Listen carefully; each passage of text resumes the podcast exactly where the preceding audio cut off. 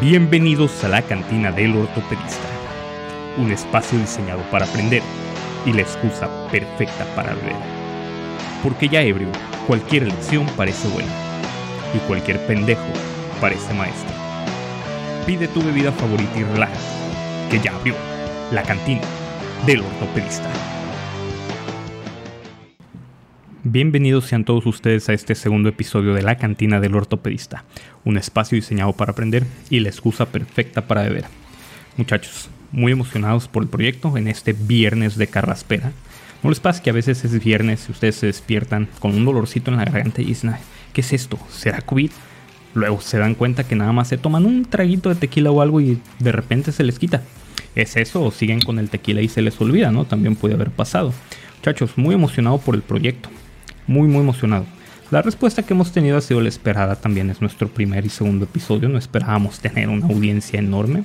Muy decepcionado por la reacción de mis amigos, esos culeros no le han dado like a la página ni han seguido el podcast más que un güey.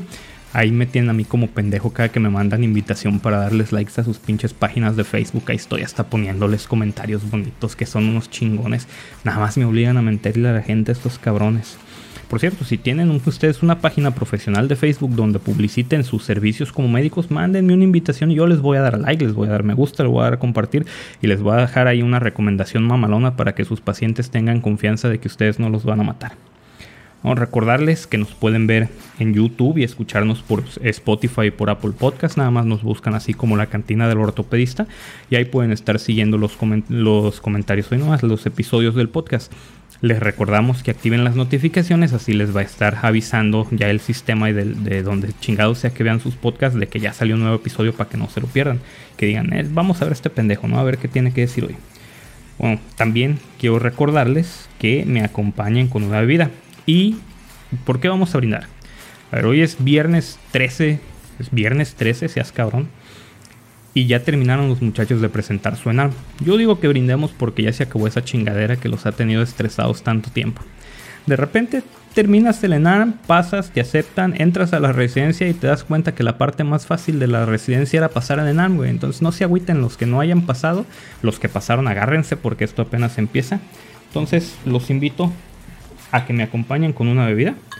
Yo aquí, para los que no nos están viendo por el YouTube, nos estamos ahorita sirviendo un tequilita de herradura ultra, un caballito, entonces a su salud muchachos.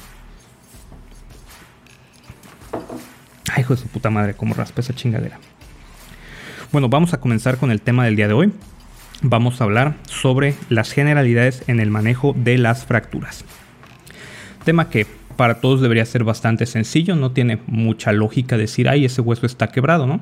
Pero es importante que sepamos cómo dar el manejo inicial, en especial para lo que hablábamos en el episodio piloto, aquellos médicos de primer contacto, estudiantes, médicos generales, médicos pasantes, todos aquellos que no tengan una gran experiencia tratando fracturas, van a, beneficiarse mucho del episodio del día de hoy, ¿ok?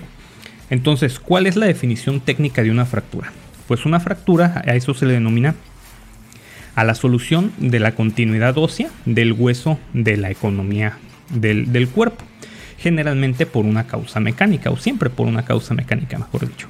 ¿Eso qué quiere decir? Que la cortical del hueso se quebró de un lado para otro y el hueso, una unidad, se hicieron dos unidades, básicamente.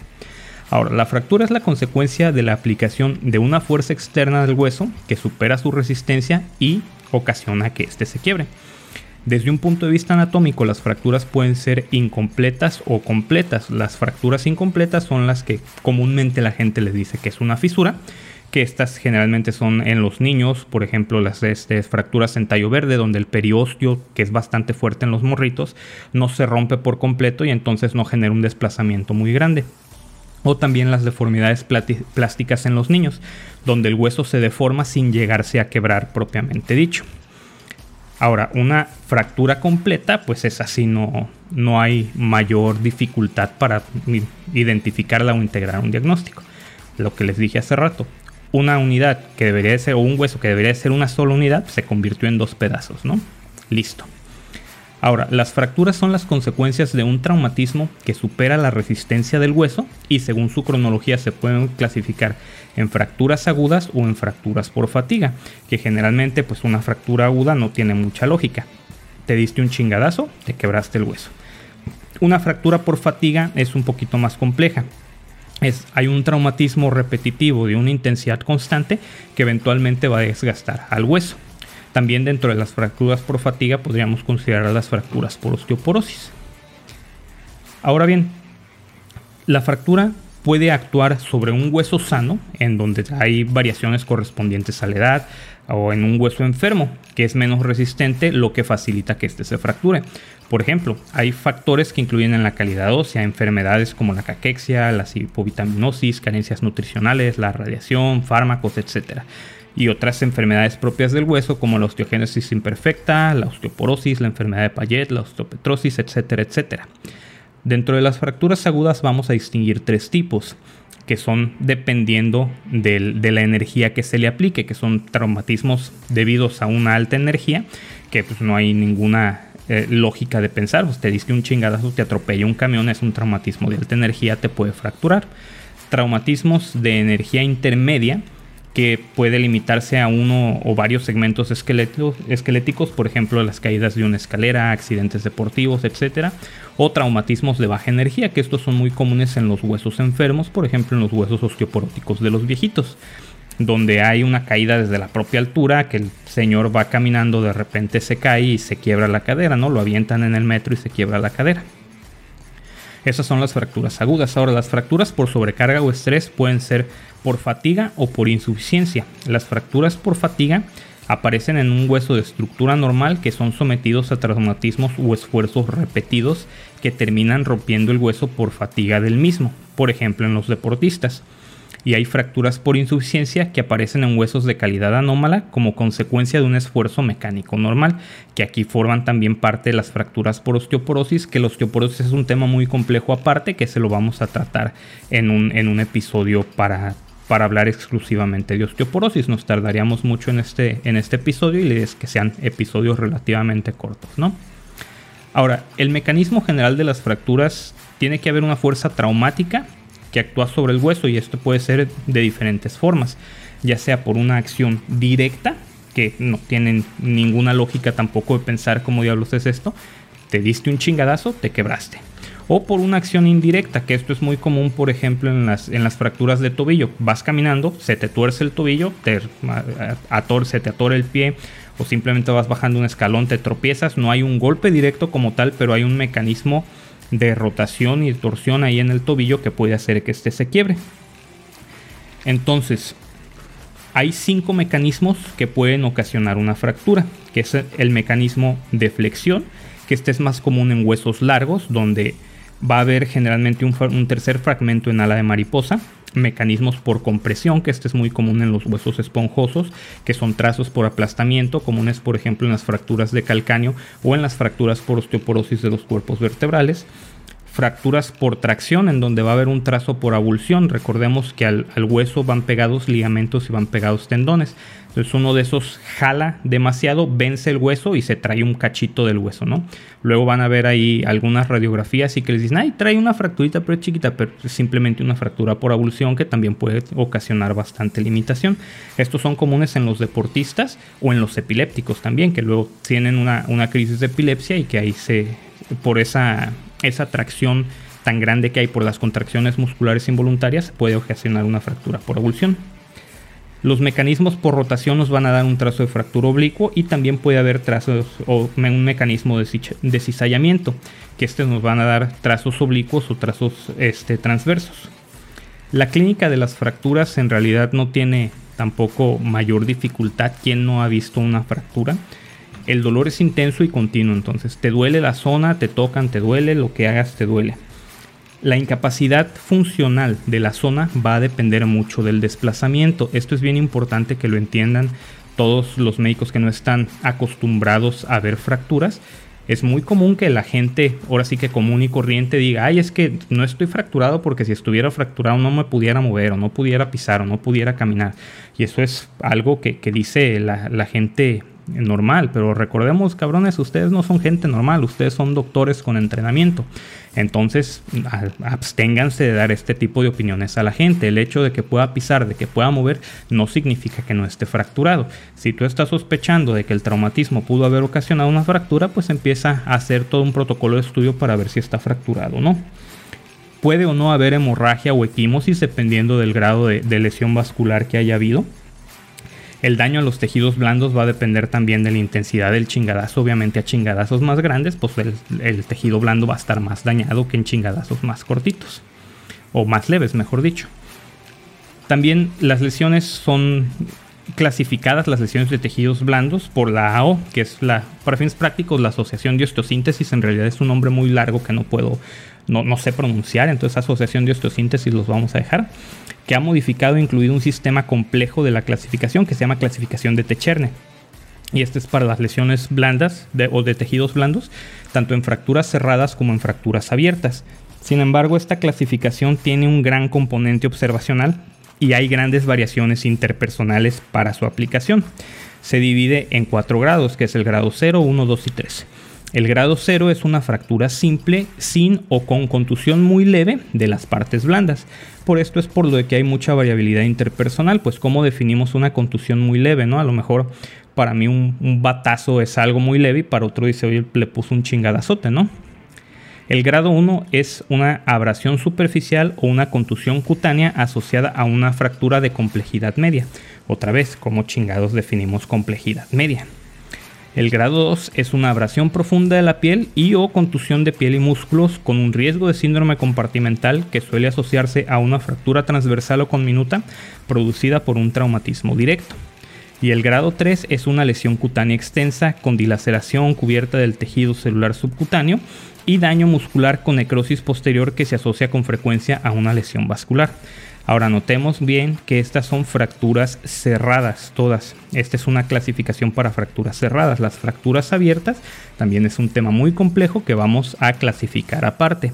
Pero ahí más o menos se andan dando una clasificación con la otra, entonces no, no se preocupen mucho por eso. Ya veremos el tema en otro episodio.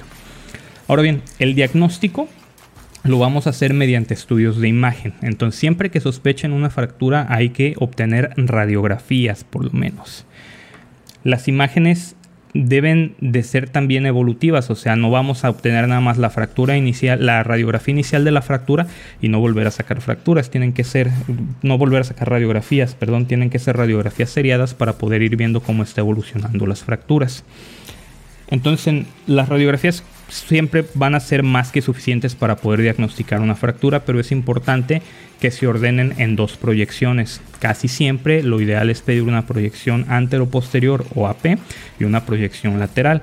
En algunos casos, por ejemplo en la mano, tienen que pedir una proyección AP o dorso palmar y una proyección oblicua de la mano para poder ver el trazo. De lo contrario, como son muchos huesitos, si lo piden lateral, pues ahí se van a, a sobreponer uno sobre otro y no vas a poder evaluarlos de forma correcta. Entonces siempre dos proyecciones, porque va a ser muy común en trazos que son incompletos o en fracturas que no son desplazadas. Si no estás bien entrenado para ver una radiografía y no sabes valorar bien una radiografía, te va a parecer a ti que el hueso está normal y el hueso está fracturado. Entonces también como consejo general, y este consejo va más que nada dirigido a los estudiantes que todavía tienen la oportunidad de estar rotando por campo clínico, que eventualmente les va a tocar pasar por traumatología o para los internos que también luego les toca pasar por ahí por traumatología, enséñense a ver radiografías son muy dados cuando uno es estudiante, yo me acuerdo, ¿no? Te, emocionaba decir, ay, yo, yo te ayudo a, hacer la reducción, yo te ayudo a poner la férula, yo te ayudo a poner el yeso, la chingada. Pero luego no saben ver una pinche radiografía, que en realidad ustedes como estudiantes no deberían de saber hacer procedimientos, deberían de saber datos concisos de estudio. Entonces, enséñense a ver radiografías. Yo siempre les recomendaba a los muchachos que iban del Politécnico de la UNAM a rotar ahí al Magdalena de las Salinas, que está bien, que nos ayuden a poner férulas, que te hacen un pinche parote, pero pónganse a ver radiografías así. Si ven el suficiente número de veces cómo se ve la anatomía normal, cuando vean una radiografía anormal, a lo mejor no saben qué tiene, pero saben que no se ve bien y saben que la tienen que mandar con alguien que sepa ver radiografías. Como consejo a mis amigos médicos generales, médicos pasantes, no se atengan a lo que dicen los reportes de radiología cuando piden una, radiografía en el medio privado y les mandan una hojita con un reporte, porque también me ha tocado ver cada chingadera que llegan y te dicen radiografía normal, se ve un esguince y tú la ves y es una pinche fractura que el radiólogo no pudo identificar porque a lo mejor no está entrenado en ver músculo esquelético, a lo mejor a ese radiólogo lo que le gustaba era ver tumores de pulmón, que chingados sé yo, ¿no? Alguna jalada que vean esos güeyes y pues no, no se atengan a, que otro les diga qué tienes. Si, enséñense a ver por lo menos radiografías normales, conozcan la anatomía radiográfica normal, para que cuando les llegue algo anormal digan, ah, esa madre no se ve bien, déjalo mando con algún pendejo que sepa qué chingados es eso, ¿no? También se pueden obtener otros estudios complementarios, como es la tomografía computarizada, que estas no son 100% esenciales. Estas ayudan mucho para la planeación quirúrgica, o en especial en los que son fracturas articulares ahí para mis muchachos residentes o para los compañeros ortopedistas que ya también van empezando, si tienen la posibilidad de conseguir una tomografía computada, pídanla. ¿Es 100% indispensable? No. ¿Ayuda un chingo? A huevo. Entonces, si pueden, pídanla, ¿no? Las resonancias magnéticas no se emplean como exploración de rutina, son útiles en algunos tipos de fractura, por ejemplo en los niños en los que tienen lesiones fisarias o donde el núcleo de osificación secundario todavía no está completamente osificado, todavía no se empieza a osificar, la resonancia magnética te va a ayudar a ver si tiene una lesión en la fisis, que eso también va a ser un tema aparte, entonces no nos vamos a meter mucho ahí, pero las resonancias magnéticas casi no se usan para el diagnóstico de fracturas.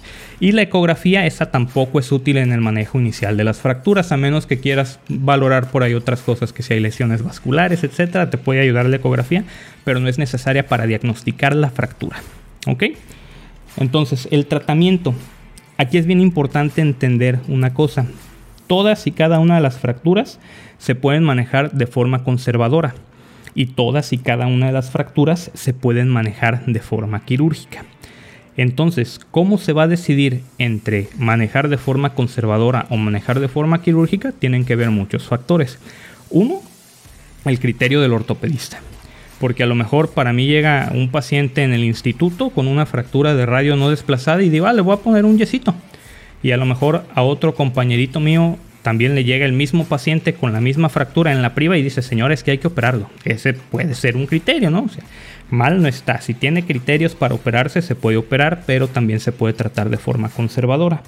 Otra cosa que es bien importante entender son las características del paciente. Habrá pacientes que sean mejor para operarse, por ejemplo, una fractura de radio en una persona viejita que sabemos que esa fractura se va a desplazar si no la operamos, esa puede ser una indicación para cirugía, aunque también habrá muchos que digan, de todos modos ya está viejita, entonces mejor le pongo un yeso, de todos modos ya no necesita tanto su mano, entonces mucho de criterios aquí, hay, pocas fracturas que tengan indicaciones absolutas para una cirugía. Entonces bien, ¿cómo vamos a saber cuáles sí y cuáles no? Otra vez, el objetivo de la cirugía es restablecer la anatomía y recuperar la función. Entonces al paciente se le tiene que ofrecer aquello que le va a recuperar mejor su anatomía y que le va a restablecer la función más rápido. Básicamente ese es el criterio para poder decidir si una fractura es quirúrgica o es conservadora. Aquí sí también les quiero hacer un, hincapié a, mis amigos que no son ortopedistas en el nivel que estén, desde estudiantes hasta, hasta médicos ya generales absténganse de dar una opinión de lo que se le va a hacer al paciente. Muchas veces nos ha llegado en el instituto, nos llegó varias veces en el instituto que llegaban, es que me mandaron porque me tenía que operar porque me dijo que estaba quebrado. Llegas y dices, mm, es completamente conservador este, no, no, si le ofrecemos un tratamiento conservador le va a ir bien y para cuestiones del instituto todo lo que puedas no operar no lo operes, simplemente vas a operar lo que sea más indispensable entonces le pones un yeso y el paciente sigue emputado porque dice es que en el Magdalena no me atendieron, no es que en el IMSS no me atendieron, no es que en el ISTE no me atendieron, no es que en su chingada madre no me atendieron bien, porque a mí mi doctor al que le tengo un chingo de confianza me dijo que me iba a operar y no me operaron. Entonces no hagan eso muchachos. Llega un paciente, tiene una fractura, ¿qué me van a hacer? Allá el ortopedista le dice, a lo mejor le puede decir que lo van a operar, a lo mejor le puede decir que le van a poner un yeso, él es el que sabe. Y se acabó, cabrones. No digan nada más, ¿ok? Y entonces prácticamente eso es lo más importante que tienen que saber sobre el tema del manejo de las fracturas. Espero que les haya gustado este capítulo, espero que les haya servido, espero que hayan bebido un chingo, que se pongan un poquito pedos porque es viernes, es viernes por la noche. Entonces, no mames, a menos que tengan guardia, no, salgan y diviértanse un ratito. La vida es demasiado corta para estar siempre encerrados. Esto es todo por hoy muchachos. Les recuerdo como siempre que nos sigan en YouTube, en Spotify, en Apple Podcast, que le aprietes a la campanita de las notificaciones, que le des like, lo partas y lo recompartas con tus amigos y los espero para la próxima. Muchas gracias.